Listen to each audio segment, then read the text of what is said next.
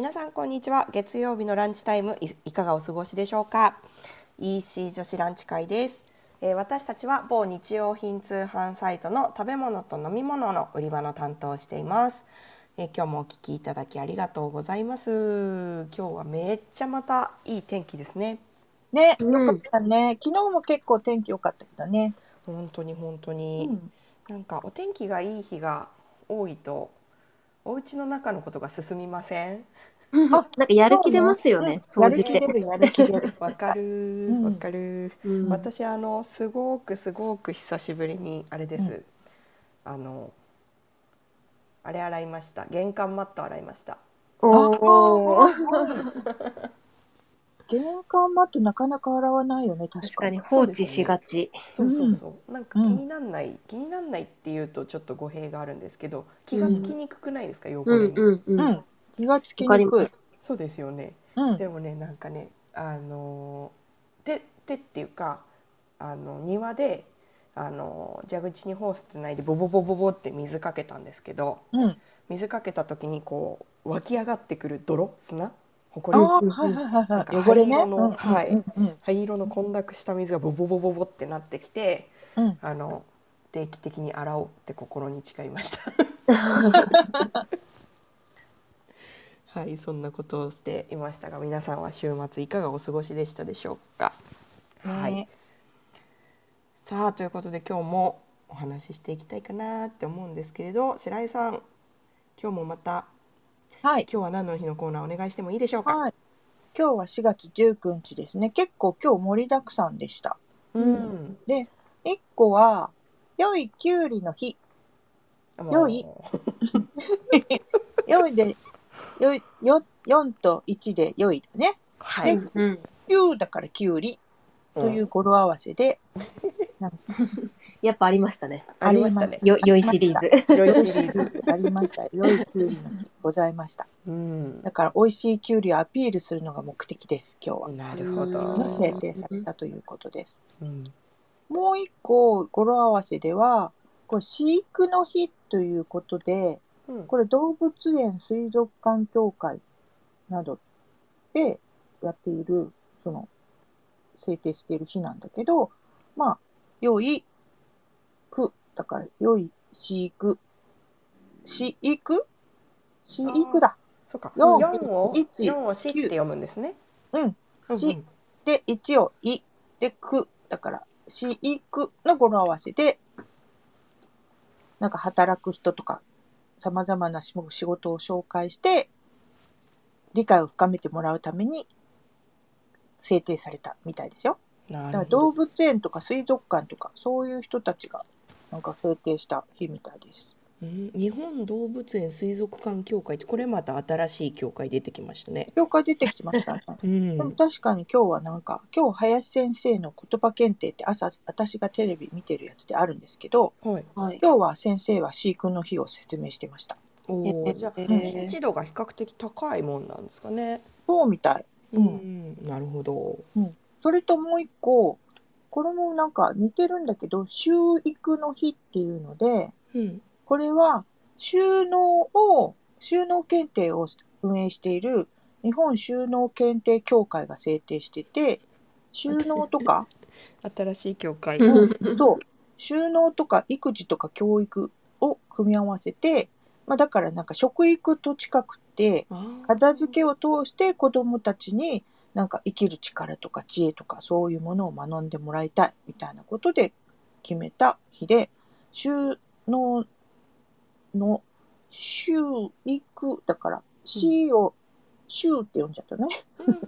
読んじゃった。読ん。じゃった読んじゃった。うん。読んじゃって「育」で19で「行く」っていうふうに語呂合わせたのえ、でもこれなんかう私にも必要な学問な気がします。週でもそうよね、うん。これ結構さ大人でもなんか正しいとかうんなんか使いやすい片付けの仕方ってなかなかね、う。うんん。私一回この収納検定受けたことがあって、え、すごい。うん。受けたらすごい難しいっちゃ難しいんだよね、すごく。いろいろかんか、なんか覚えなきゃいけないこともあったので。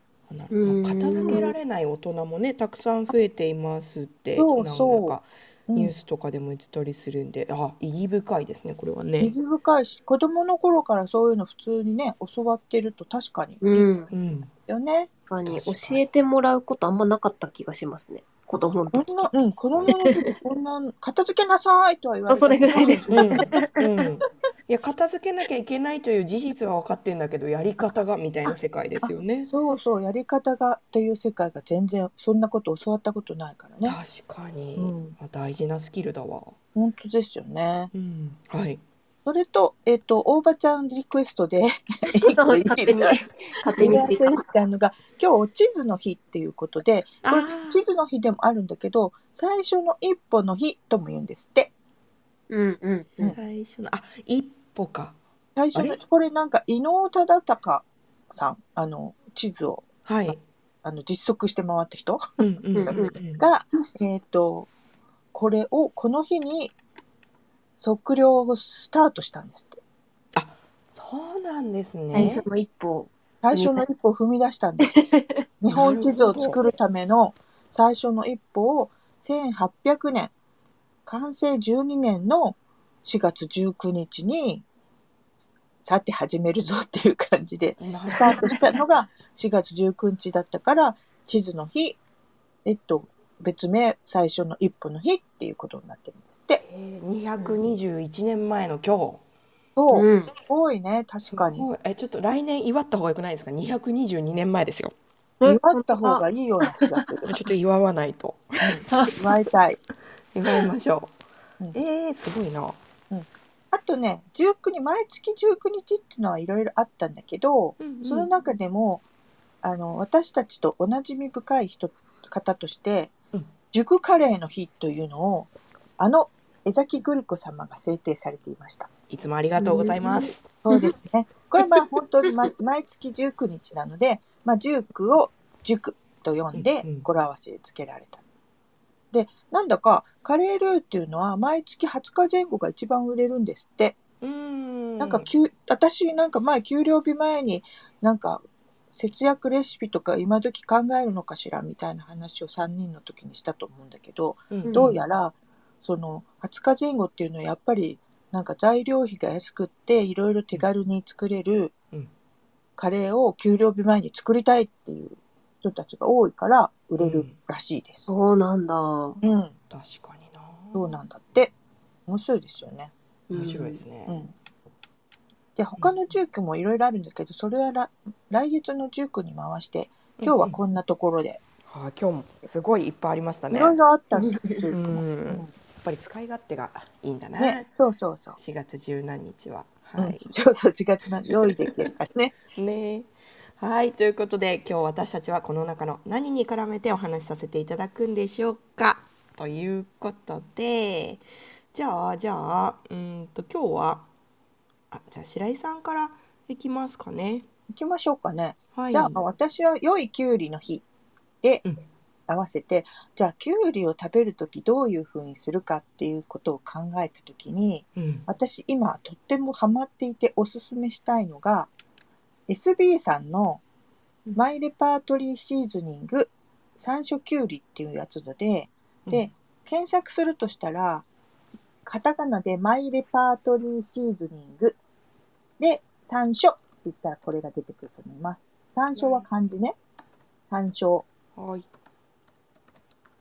シーズニング。山山椒お、出てきた。あ出てきた出てきた、これマイレパートリーシーズニングってあの小袋に入っているシリーズで最近ねいろんなメーカーさんがいっぱい出してらっしゃるし多分スーパーとかでもねなんかこう棚じゃなくって棚の脇とかにこう吊り下げられて置いてあったりとかうん。ちょっと小さな棚でいっぱい置いてあったりとかして結構馴染みが最近まあなんか見るタイことが多くなってるシリーズじゃないかなと思うんですよ、うんこういうちっちゃな小袋に入ってるのって。でなんか使う人と使わない人が結構いるっぽくて使ったことのない人は全く使ったことないみたいな感じなんですけど、うんこの小袋のシリーズって羽沢さんとかも使ったことある扱ってらっしゃると思うんだけど大好きです結よ。構かなり使い勝手がいいのよね うん本当に。うんうん。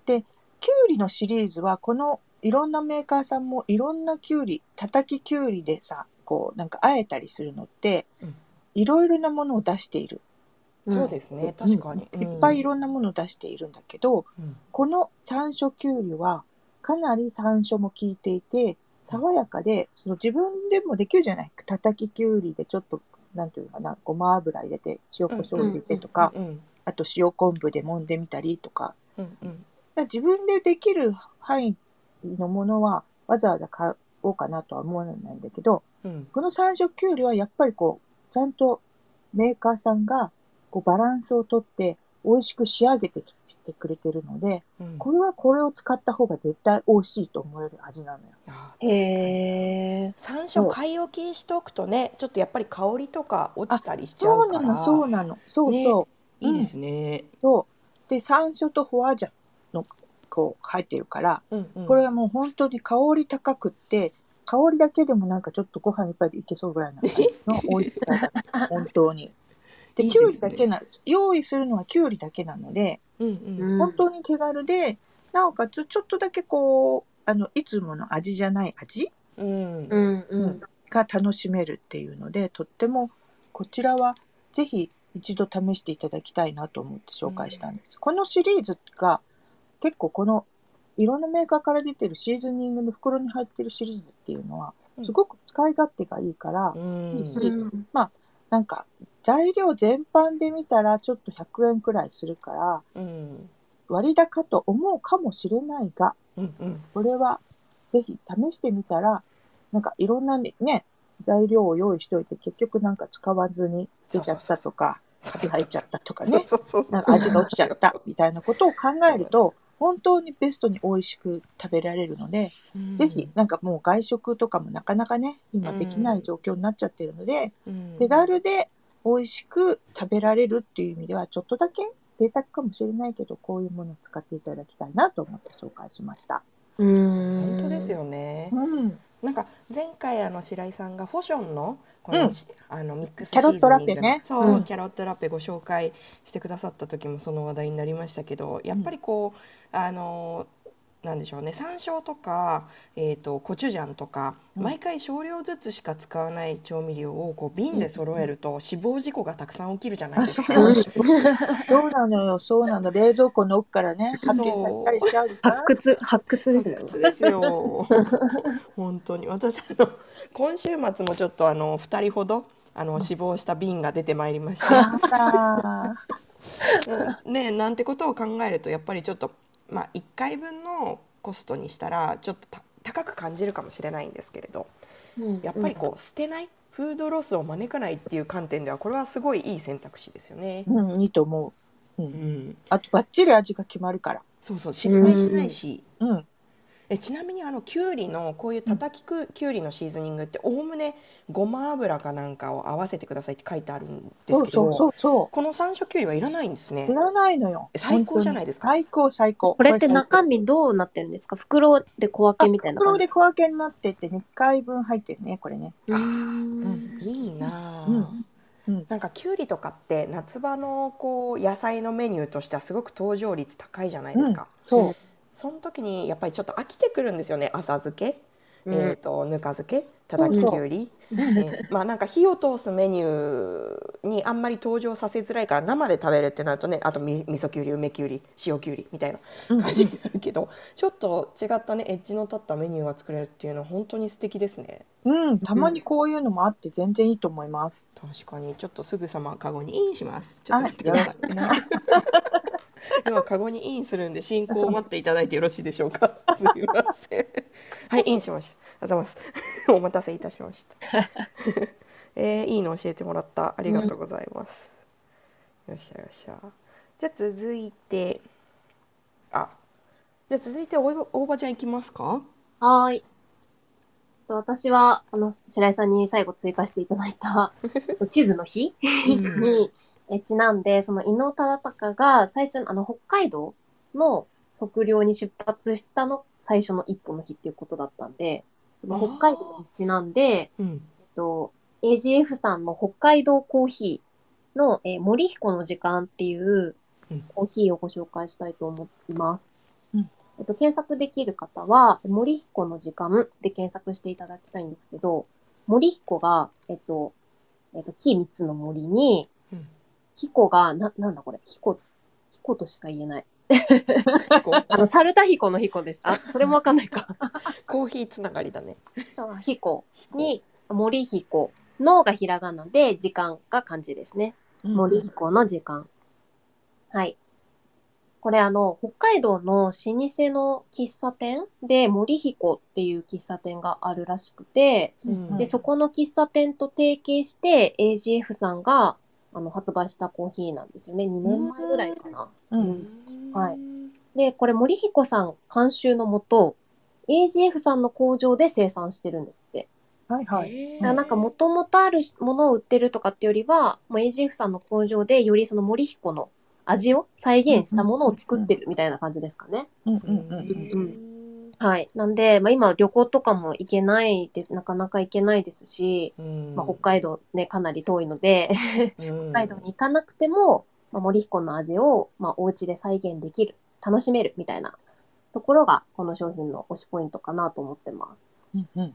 で、これ3種類あって、うんパッケージで言うと白とピンクと水色のえ3つの色のパッケージがあるんですけど、うんこれ全部飲んだんですけど、この中だったらピンク色のパッケージのマイルドブレンドっていう種類が、私は個人的には好みだったんですね。うんううんそう。で、なんか味の特徴なんて言えばいいかなと思って ど調べてみたら、なんかうんナッツの香ばしさが効いてるって書いてあって、あ、確かになんか香りがすごい良かったなと思ったんで、ナッツの香ばしさが効いてて、その酸味とか苦味を抑えたのがこのマイルドブレンドの特徴なんですって。うんそう、私酸味苦手なんで、あ、うんうん確かに確かにって思ったんですけど、えっと、でもこの3つとも全部共通して、そんなになんか癖が強いって感じじゃなくて、うん。なんか、うんまあ、ごくごく飲めるとまでは言わないですけど、飲みやすいっていうか、うんうん。なんだろう、後味に残る苦味とか酸味とかがうん強いと、それが苦手ですみたいな方って結構いると思うんですけど、その辺はすごいスッキリ飲みやすくて、もう日常的に飲んでいただきやすいコーヒーかなと思いました。ううんんうん。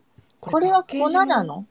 あ、粉ですね。粉と、うんえードリップがあります。うんうんうんうん。パッケージもすごくすごく素敵だね。そうなんです。もううん見た目が可愛くて、そうう、んあえてその AGF さんっていう、AGF っていう名前をあんまり表に大きく出してないんですよ。うんもうあくまでも森彦のコーヒーとして AGF さんもこれ発売してるので、うんうん。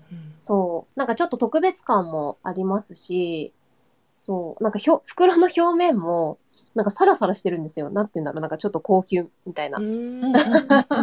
高級感ある袋みたいな感じでサラサラしたやつで、なんで手土産とか、ギフトとかでも結構、そうだね。喜ばれると思います。うん。確かに。素敵。あとこれ今ブランドページはい一緒に見てるんですけど、はい。なんかよくコーヒーのあのブランドページとかでお菓子に合わせたおすすめはよく見かけるんですけど、これお料理のおすすめも書いてあって、それがすごく楽しいなって思いました。そうなんです。なんか実際にその北海道の森彦うん。で、まあその組み合わせで提案してるみたいなんですよ。その喫茶店。へーこの料理とこのコーヒーが合いますよみたいな感じで出されてるみたいで、うん。そう、なんかそれがい載ってますよね、サイトにも。そうそう、ボロネーゼがおすすめだよとか。ね、面白いですよね面。白いすごい。私はこの森彦さんのコーヒーの本家本元のサイトを見たんですけど、うんうんうん。相当なおしゃれっぷりですね。そう、おしゃれなんですよねおしゃれで。すよね。うん。インスタとかでも見ていただくと、まあ、実際にその喫茶店行った方の投稿とかも見れるので、うん。うん、本当おしゃれ、おしゃれな人も好きそうって感じです。本当味わい深い感じのお店。確かにうん確かに。なんか入り口のところに薪が積んである写真とかうんうん載っててそうそうね。そすごい素敵。なんかまたこ、ここ数年で、なんか喫茶店とか流行ったじゃないですか。なんか、う。あ、そうね。昔なんかのとか、ハンドドリップのね。うん。はい。なんかそういうのが流行っているタイミングで、まあ、うん AJF さんがこういった商品を発売してうんうんで、まあなかなかこうお店に行けないタイミングだと思うんで、なんかちょっとお家で楽しみたいなっていう方はぜひちょっと試していただきたいですね。うん。確かに。これは行きたくなっちゃう。あ、でも私あれです。あの、女友達に手土産で持ってったんですよ、これ。うんうんうんそしたらなんかもう、あまず開けた瞬間に、え、かわいいとかって言ってて、うんうんうん。多分もう女子受けする多分見た目なんで、ああ確かに。うん、なんか女の子にはすごい、なんか響きました。女友達には。うん。うんすごく素敵。うん。はい。ね、ありがとうございます。あ、これなんかショップインフォのところを見ると結構お店数があるんだけどうんうん。北海道なんだな。なんか札幌？札幌中心にあるって書いてありました。ね、私も行ってみたいんですけど。行ってみたいけど、うん。うんそうですね。うんぜひ行ってみたいっていう感じですね、落ち着いたら生きてみたいね。こういうところに行ねっ。てみたいですね。はい素敵なものを紹介してくれてありがとう。はい。はい、じゃあ、えー、と最後私いきますね。えっとね私は今日あの熟カレーの日にちなんででもあの熟カレーじゃないんですけど カレーじゃないね。はいカレーをご紹介させていただきたいなって思うんですけどうんカレーのツボっていう商品をご紹介させてください。はい、カレーのツボ。はい、あれですね。あれです。えっと、カレーはカタカナで、のがひらがなで、ツボはあのツボです。漢字のツボで検索してみてください。もうカレーのツボっていう商品名だけでちょっとしばし楽しくないですか？私これ言うたびにちょっと笑っちゃうんですけどね。あのこのカレーのツボっていう商品なんですけど検索していただくと多分一番上に出てくるのが第三世界ショップっていう、えー、とこの商品を開発してらっしゃる事業体の、えー、とサイトなんじゃないかなと思うんですけどこの第三世界ショップっていうのがフェアトレードを事業としている団体なんですって。うんで、そこが、まあ、企画販売している瓶詰めのカレーペーストがカレーのツボでございますと。うんあのもともとの出会いとしてはあのうちの調味料の担当のバイヤーが、えー、とサプライヤーさんからご提案を受けたものが、えー、とサンプルとしてこう社内に置いてあったのをあれ白井さんと分けっこして持って帰ってきたんですよね。そうそね私も持って帰りましたよ。あう。んそうだ、そう。三種あったの三人で分けっこしたんだった。はいそうでしたよね。で、これあのすごく簡単に本格的なスパイスカレーが作りま作れますみたいなことがパパッケージに書いてあって、であと瓶の首にあの首掛けって言ってよくあのポップとか。あの説明するなんかちょっと小さいチラシみたいなのがついてたりするじゃないですか。ああいうのがついてて、まあ、あの本格的なスパイスカレーが作れちゃうよみたいな訴求をしてくれてるんですけど。でも瓶詰めのカレーペーストって趣からしてもう本格派な感じするじゃないですか。そうなのよ。だからなんかなかなかあの私使うこう使ってみようかなって思い立たずに2週間ぐらい経っちゃったんですけど、うん。とうとう今週末やってみました。やってみた？やってみましたよ、あのえっと3人で分けっこして持って帰ってきてうち、に来たのが、えっと、子供も食べられるマイルド味なんですけど、一番甘口のタイプですね、それを持ってきたので、えっと、鶏肉とココナッツミルクのカレーを作ってみました。はい。はい。でというのもですね実は先週末私たけのこ掘りに行ってきたんですけど。おお。ええいい、いいですね。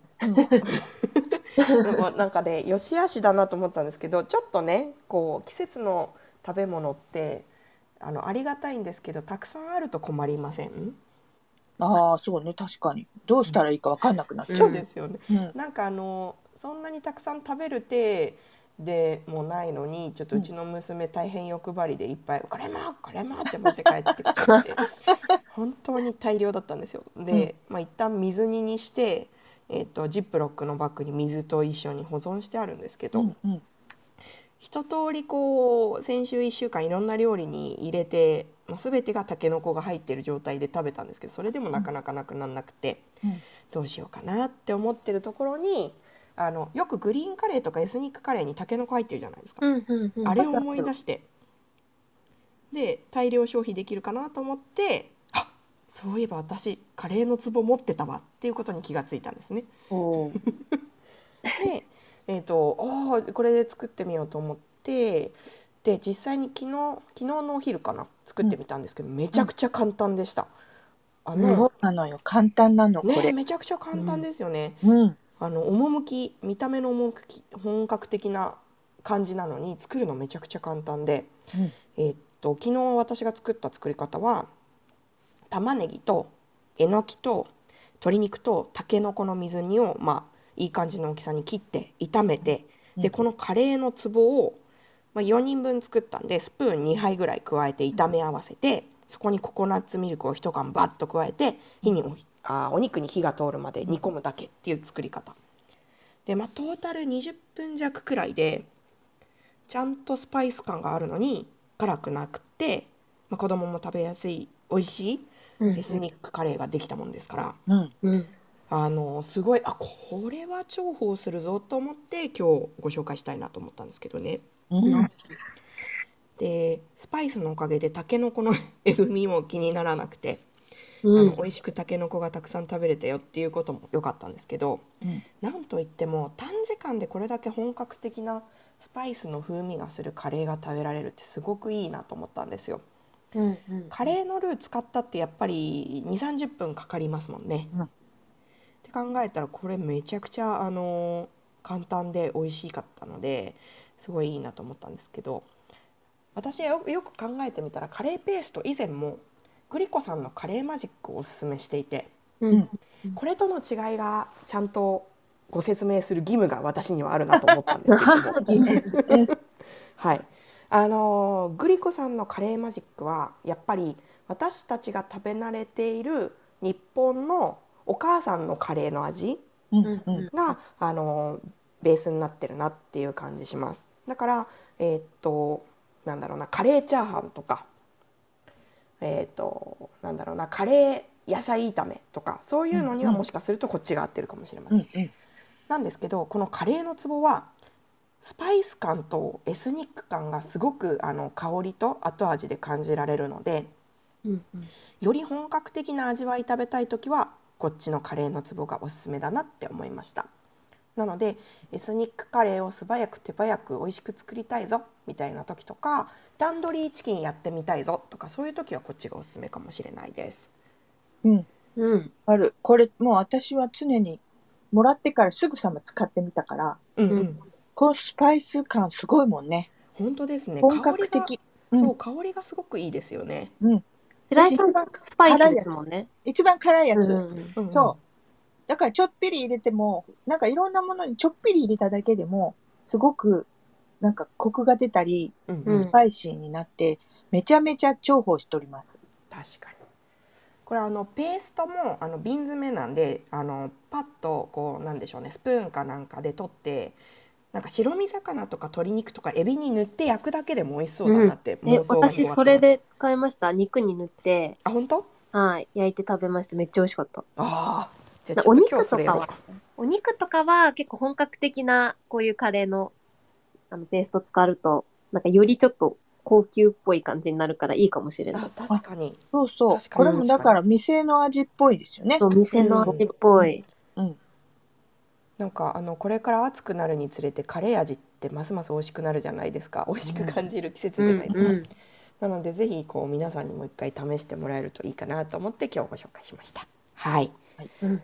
ということで今日も3品ご紹介させていただきましたがいかがでしたでしょうか、えっとまず最初にご紹介させていただいたのが、えっと白井さんからご紹介いただいた SB さんのマイレパートリーシーズニング山椒きゅうり、えっとマイレパートリーカタカナ山椒漢字で検索してみてくださいこれごまごま油とか足さなくてもすぐにエッジの効いたきゅうりのおかずが作れるめっちゃ美味しそうな、えー、1回使い切りタイプの、えー、とミックスシーズニングですで続いてご紹介させていただいたのがおばちゃんがご紹介くださった AGF さんの北海道コーヒー森彦の時間です。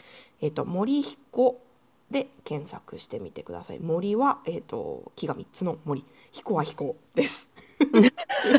ほ 確かにない。他になんかいいことしか言えないですね。彦としか言いようがない。なんて言うんだろう顔の左とかね。ちょっとそうねですけど。あ、わかりやすい。そうでしたね。はい、森彦の時間、とっても可愛いパッケージに入った、えっ、と、酸味が強くない、えっ、と、コーヒーの、えっ、と、シリーズになります。豆のタイプと、えっ、と、ドリップのタイプがあります。あ粉ですね。あ、粉。とドリップです。粉とドリップですね。失礼しました。3種類あります。で最後ご紹介させていただいたのが私がご紹介したカレーのツボです。えっ、とカレーカタカナのひらがなツボ漢字で検索してみてください。えー、とこれはあのカレー味の、えー、とペーストが瓶詰めに入っているものになります。結構汎用性が高そうなのでお二人もご紹介してくださったんですが私も即座に、えー、とカレー以外を作るものを試してみたいなと思います。皆さんのアンテナに引っかかるものが一つでもあれば嬉しいです。はいということで今日も楽しくお話しさせていただきましたがいかがでしたでしょうか？お二人何か言い残したことはございませんか？気持ちがカレーになっちゃいました。確持ってかれました、すべて、カレーに。三人とももうね食べ 試してね試してたやつで、はい。たまにありますよねこうやって分けっこして持って帰ったものうん持っ。て帰ってくる。ね、他の味も気になるってなります気になる。気になる。うん ね今日はなんか分けっこして持って帰ったものの感想も話し合えてちょっと楽しかったなって思いました。ありがとうございました。はい、ということでまた明日え12時10分からお耳にかかりましょう。ありがとうございました。ありがとうご。ざいました。